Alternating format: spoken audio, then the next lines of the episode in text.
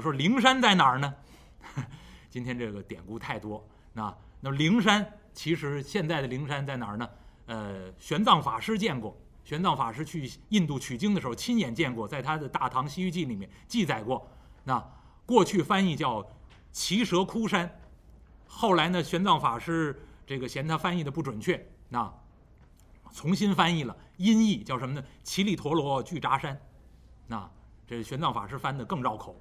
那但是呢，他的意思呢，据说这个山呢上面有平台，佛祖当初在那儿说法。另外呢，这山上多有鹰鹫、秃鹫聚集，所以呢还有个名称，管这个山呢叫什么？叫灵鹫山，所以简称叫什么？鸠峰，不是北京这个啊，叫各地都有鸠峰，然后还有简称的叫灵山，啊，所以佛祖说法之处就在灵山，而且佛祖有个著名的经书《妙法莲华经》，就是在灵山上面说的，啊，那么这是确实有的，可是雷音寺是没有的。雷音寺是《西游记》瞎编的，啊，灵山上面没有一座寺庙叫灵雷音寺。那当初佛祖在那个灵山上面讲法，也没有说给自己修一个多么恢宏壮丽的大雷音寺，没有，这是《西游记》编的。那么只是形容佛法如同雷震，震动天地，震动众生，如雷之声音而已，叫雷音寺。那那么这两位天使，义圣真君和这位游艺灵官，奉玉帝之旨来到。西西天雷音寺，灵山之上，把守寺门的金刚力士不敢怠慢，把这两位天使带到佛祖面前。佛祖干嘛呢？高坐于莲台之上，正说书，不是说就正上课呢。啊，哎，这个佛祖上课跟说书也是差不多。您要看佛经啊，有意思极了。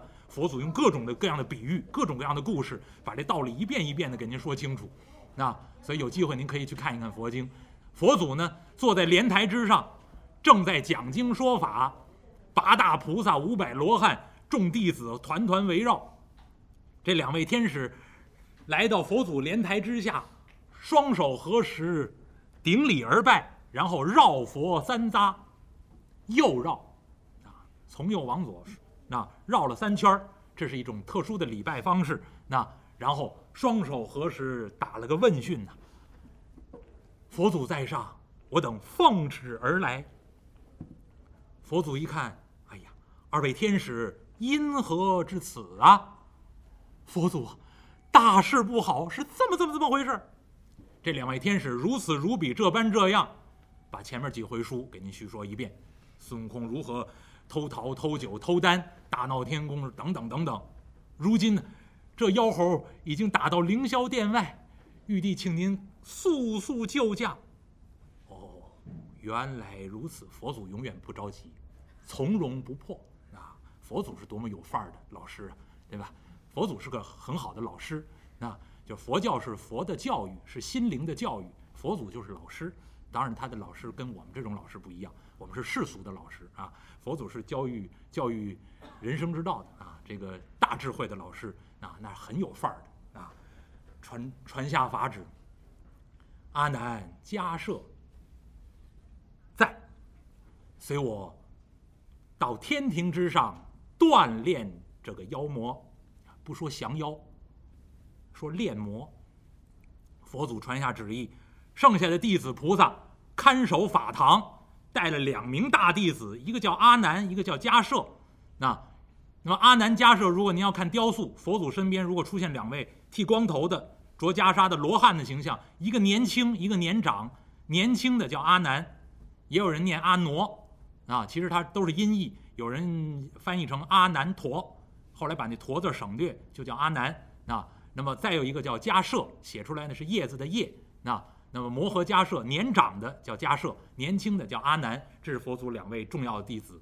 啊，《西游记》里面出现的佛祖十大弟子里面。一个是阿难，一个是迦摄，再有一个就是孙悟空的老师须菩提祖师，那这都是佛祖的弟子。那那么带着阿难、迦、迦摄离开西天灵山大雷音寺，来到天庭。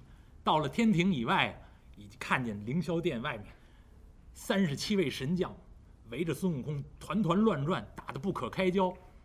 佛祖驾五彩祥云停在半悬空中，用手往下一指。来，让他们散开阵势，放那大圣出来。贫僧，我要问他一问：义圣真君，还有这位游义灵官，传佛祖的法旨，还有阿难迦舍，降下云头，三十七位神将往两旁边一闪，把孙悟空让出来。孙悟空抬头一看，呀，五彩祥云，霞光万道，瑞彩千条，在云端呢，端坐这么一位，哎呀，面如满月，满头罗发，顶有肉髻，两眉之间呢有白毫，通身放光，庄严稳重，慈眉善目，这么一位老和尚的样子。孙悟空看。老头儿，你是什么人？佛祖微微一笑，哈哈哈！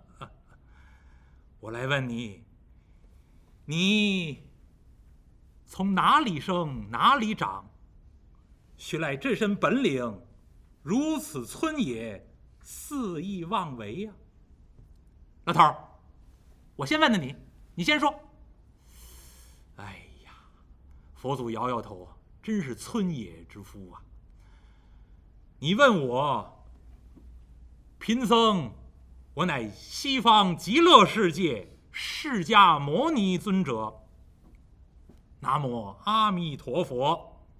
列位，这是《西游记》上写的，但是必须跟您说，这叫游戏笔墨，小说家言。《西游记》作者故意混淆视听。把两位佛祖的名字写在一块儿了，为什么呢？西方极乐世界应该是阿弥陀佛，娑婆世界是释迦牟尼佛，这是两尊佛。但是《西游记》作者呢叫游戏笔墨，故意混淆视听，写着玩儿，把这两位佛祖名字穿插在一块儿，给这位如来佛祖定了个名字：我乃西方极乐世界释迦牟尼佛，南无阿弥陀佛，而且还写出来南无阿弥陀佛。这就很可笑了，为什么呢？没有人自己称呼自己，我南无阿弥陀佛，为什么呢？南无你要看写出来是南边的南，无有的无，到寺庙里面经常看到这这这一行字啊，南边的南，无有的无，但您千万不能念成南无阿弥陀佛，你也不能按照字面的意思理解哦，南边没有阿弥陀佛，那到哪儿找去？到北边找去。那那什么意思呢？拿必须要念成梵文的读音。叫拿摩，这是梵文翻译过来的，意思是什么意思呢？是皈依、归敬、礼敬。所以呢，佛教徒作为佛祖的弟子，到寺庙里面，双手一合十，南无阿弥陀佛，就是我皈依阿弥陀佛，我皈依呃释迦牟尼佛，我皈依观世音菩萨。所以南无本师释迦牟尼佛，南无阿弥陀佛，南无大悲观世音菩萨。这南无都是皈依礼敬的意思，但不会佛祖自己称呼自己，我叫南无阿弥陀佛，这是不会的。那所以这《西西游记》里面呢写的这个叫游戏笔墨，那小说而已。那那么释迦牟尼佛是确有其人，那就是我们这个世界上真正出现过的，历史上出现过的，他的本名叫乔达摩悉达多，出生在现在尼泊尔境内。那当初，呃，叫呃迦毗罗卫城，啊，净饭王之子，他的母亲叫摩耶王后，在现在尼泊尔境内还留有遗址，叫蓝毗尼花园，佛祖当初就在这个花园降生下来。那，那么这个降生之后呢，当然有很多很多的故事，将来有机会咱们再细说佛祖的传记，那长了，那将来作为道笔书啊，到为作为那个插画，慢慢再给您说。那，那么这个。《西游记》里面大家最熟悉的佛祖的名字叫什么？叫如来佛。这儿多说一句，这也是小说家言，也没有这么称呼的。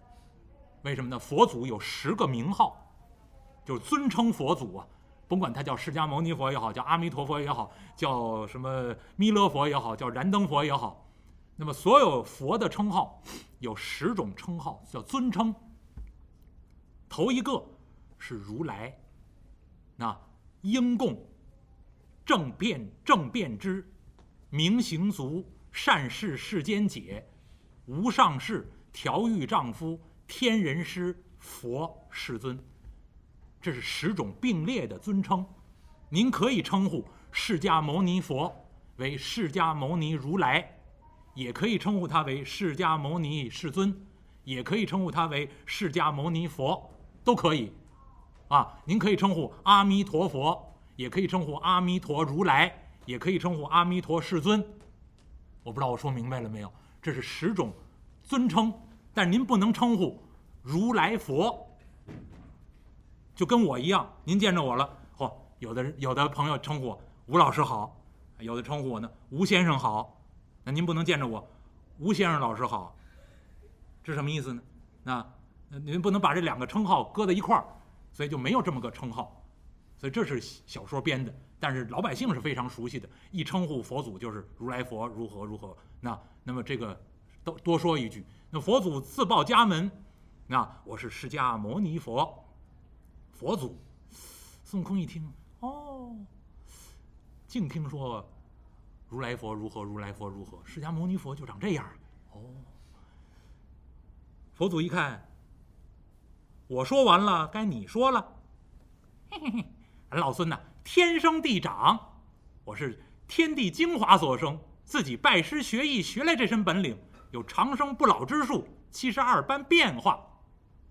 哦，既然学来这身本领，怎么肆意妄为，竟敢欺心大闹天宫啊？嘿 嘿，皇帝轮流坐，明年到我家呀。这玉皇大帝。也不是一开始就是他做的，前面还有好几任呢。现在这位姓张，前面还有姓刘的呢。现在怎么就不能姓孙了呢？哎，我打算让这玉帝让出宝座，俺老孙坐上几年，又待如何？哎呀，佛祖摇了摇头啊。原来你是只猴精啊！看来你不懂这里面的事啊。你看他坐在凌霄宝殿之上。你知道他受了多少苦难呢？他自幼修行啊，经历一千七百五十劫，每一劫有十二万九千六百年，你算一算，数学好吗？他经历多少年修炼而成，才享受这天地之福啊？这是小说里面写的，但是这是佛家里面很重要的一个观点：劫。就是抢劫的那个劫，这是印度一个非常重要的一个时间概念。翻译过来什么意思呢？其实它也是音译，就是原来翻译叫劫波，把那波省略掉，就剩一个字儿劫。但是都是音译，意思翻译过来什么呢？长时，就是很长很长的、很大的一个时间概念。大到什么程度呢？啊，今儿开场晚了哈，鄙人奉送诸位，那多说几句，诸位不累吧？这儿多说两句啊，这个因为这个张天宇他们他们开场老晚，晚十分钟的，鄙人就得延长十分钟。那正好呢，就手补上这么几句。这个劫有多长呢？佛家里面说小劫、中劫、大劫，咱们就说这一小劫，这个时间呢有多长呢？哎呀，给您举个例子啊，佛经里面说哈，这一小劫呀。从人的寿命十年开始，就是人的寿命现在是基本上平均寿命七八十岁，啊，或者八九十岁了。但是最开始的时候，人的寿命只有十岁，很短很短的。那从人的寿命十年开始，每隔一百年增加一年，延长一年。过一百年之后，人的寿命变成十一年了，啊，再过一百年再增加一年，如此增长。增长到什么程度呢？增长到人的寿命八万四千岁，也有的记载里面说八万岁到头了，不增长了，开始往下减，从八万四千岁或者八万岁，每隔一百年减一岁，每隔一百年减一岁，一直减到人的寿命十岁为止，一增一减谓之一小节。您数学好的话，您您自己算，我是实在算不过来，那。那么这一小节的时间还不算最长的，那那比它再长呢，就是谓之一中节。一中节是什么概念呢？是二十个小节，谓之一中节。啊，然后四个中节谓之一大节。这四个中节呢，叫成住坏空，就是一个世界从成立到最后消灭灭亡，整个全过程要经历成劫、住节、坏节、空节四个中节，那那么加在一块儿，这个我还能算出来，就是八十个小节。那那么这整个成住坏空要八十个小节呀，然后这样八十个小节谓之一大节，这一大节攒啊，攒到什么程度呢？十个大节，一百个大节，一千个大节。然后积累到什么程度呢？您知道佛家有一那个对于对于那时间对于数字有很多的概念，有一概念叫阿僧祇。喜欢看佛经的朋友经常看到这个字儿。阿僧祇是什么？那个数字非常大，中文数字里面大概有个十百千万，十万百万千万万万万万大概就是亿，亿上面还有兆，兆上面还有什么呀？啊，兆上还有什么呀？这我就不知道了。那在千兆、百兆、万兆，那兆兆，兆兆，兆兆，兆哪儿？啊，那大概就到头了。但是印度的那个、那个、那个词汇里面太多了，啊，在这个数字之上，个十百千万，这这等等之上，有一个数字，有一个数数的概念叫阿僧祇。这阿僧祇多大数呢？反正我能数得清楚的啊，一后面一个零是十，两个零是百，三个零是千。往上往上数，一后面五十六个零是阿僧祇，叫一阿僧祇，所以这一大劫从十百千一直攒到一个阿僧祇，谓之一阿僧祇劫。然后还有更长的叫三阿僧祇劫。所以你看，佛家对于宇宙、对于空间、对于时间的概念浩瀚无垠。所以佛经里面经常说一个词，我特别佩服，叫不可思议，是您一般的概念里面想出想不出来的，这叫大智慧。那那《西游记》里面就借这个概念告诉佛祖，告诉孙悟空了。玉皇大帝经历这么多劫难，你算算他多少年才熬到玉皇大帝这份儿上？你才多大岁数？佛祖用手一指，我看你这猴精，岁数也不过几百岁吧。出生于天地之间，就敢肆意妄为，欺心欲夺玉帝之位。哎呀，算了吧，算了吧，我看你呀，还是不要搅闹，好好修行去吧。孙悟空把嘴一撇，哼，那哪成啊？我有这么大的本领，我怎么做不得玉帝之位？如今呢，我也不搅闹了，只要他把玉帝之位让出来给我就行。我要做一做这凌霄宝殿。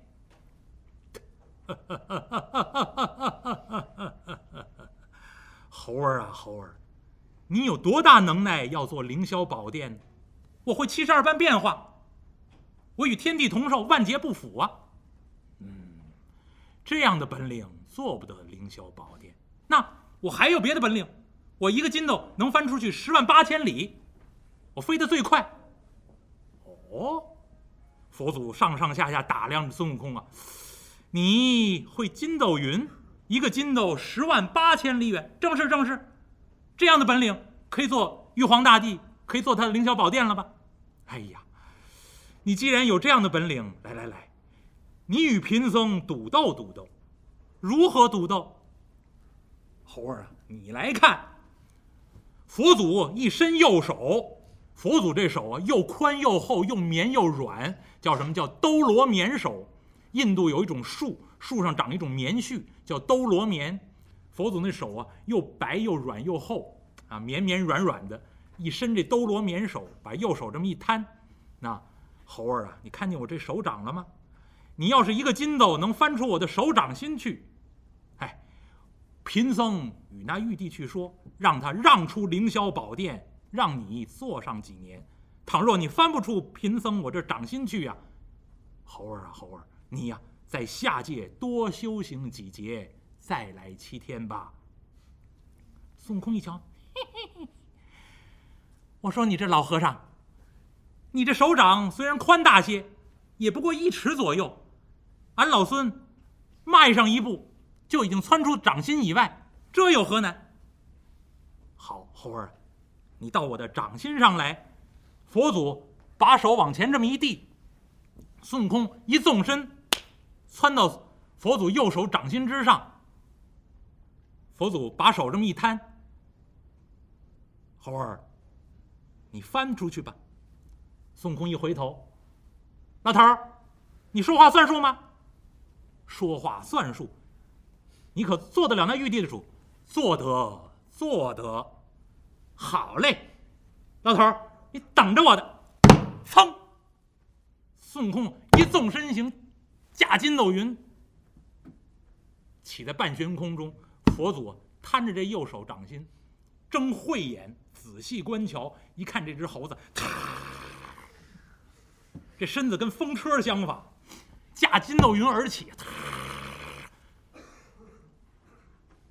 快转不停。佛祖面带微笑，这么看着。嗯，孙悟空这一个筋斗使足了浑身的力量往外翻。平常啊，一个筋斗叫十万八千里。孙悟空今天卯足了力气，这一个筋斗翻出去，这劲儿使太大了，多翻了一里。十万八千零一里，孙悟空一收，呀！孙悟空睁眼一看，刚才竟翻跟头了，闭着眼睛，停住云头，这么一叫，呀！一看，眼前啊，五根肉红色大柱子。有长有短，有粗有细。孙悟空一看上头上不见顶，高插于青云之上。孙悟空一瞧，呵，哎呦，我今天使的劲儿太大了，翻多了，这八成翻到天尽头了。这是天尽头撑天的几根柱子。孙悟空一想，我回去告诉那老和尚，我呀已经翻出他掌心，我都翻到天边上来了。孙悟空转身刚要走，一想，别忙，我回去。没有凭证，他不承认。嘿，孙悟空瞪了根毫毛，说声变，变成笔墨砚瓦，吐了两口唾沫，研点墨，把笔蘸饱了。孙悟空一瞧，五根肉红色大柱子，就挑中间正中间这一根孙悟空提笔在手，刷刷点点，写了八个大字。齐天大圣到此一游，哎，凡是后来那些游人呢，在那旅游景点里面写这个字儿的，都是孙悟空的徒弟，都是孙悟空教出来的。孙悟空这写着这八个大字“齐天大圣到此一游”，写完了，我回去和那老头辩理去。迈步刚要回去，炸！孙悟空啊，就觉得有点内急，呵，憋得难受。列位，您想啊？在八卦炉里面烧了七七四十九天，哪儿撒尿去？憋坏了。另外，在八卦炉里七七四四十九天，拿着火这么一烧，孙悟空又着急，心火又旺，外面火这么一烧，里头心火再一烧，您想，这泡尿好得了吗？孙悟空憋的难受。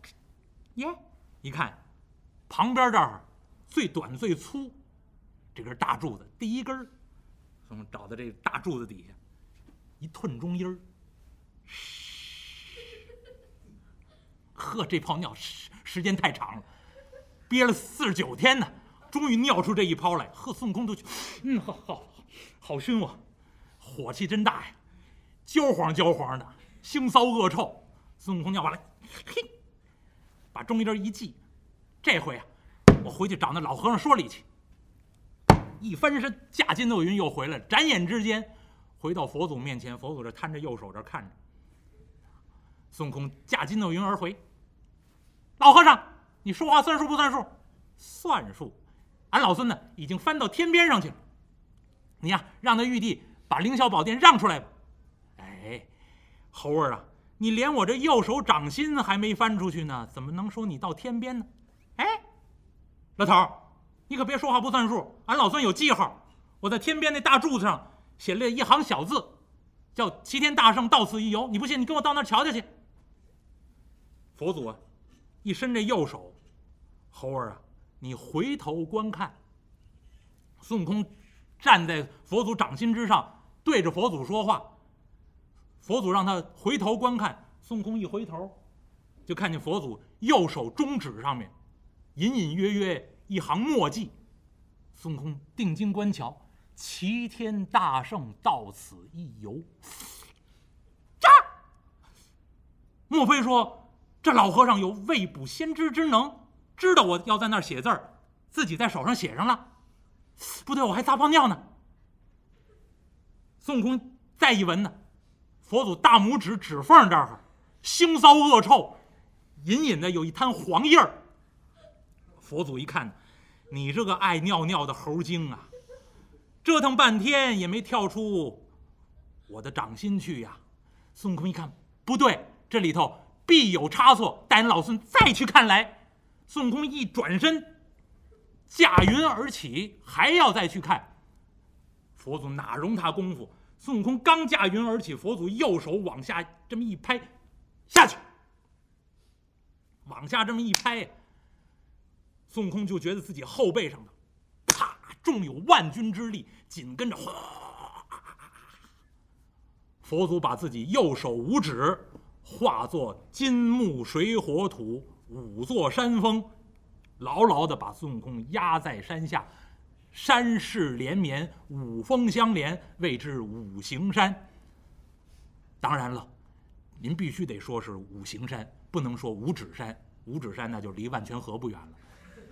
那另外呢，还有人较真儿，说那个佛祖把五把右手化成山，把孙悟空压在那儿了，那佛祖没手了。那您不能这么理解，这是神话小说。佛祖要是把手压下去。变成山了，然后佛祖自己就没手了，那那那那个山就不能叫五行山了，那就得叫断背山。断背山的故事，您得让那唱单弦的说，他比较理解，啊。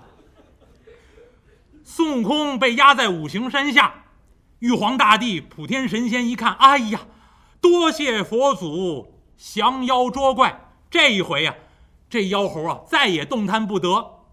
玉皇大帝来到凌霄殿外，躬身施礼呀。佛祖把孙悟空压到五行山下，转身带着阿难和迦叶就要离开凌霄宝殿。玉皇大帝伸手一拦：“佛祖，多留几日，我要准备一场盛宴，答谢佛祖降妖之功。”玉皇大帝传下旨意：七天之后，各路神仙齐聚凌霄宝殿，可以穿奇装异服，各准备。珍馐美味，供养佛祖。佛祖给此会立下一个名字，叫做安天大会。玉皇大帝十分高兴，传旨下去，七天之后，凌霄宝殿举行封箱，叫做安天大会。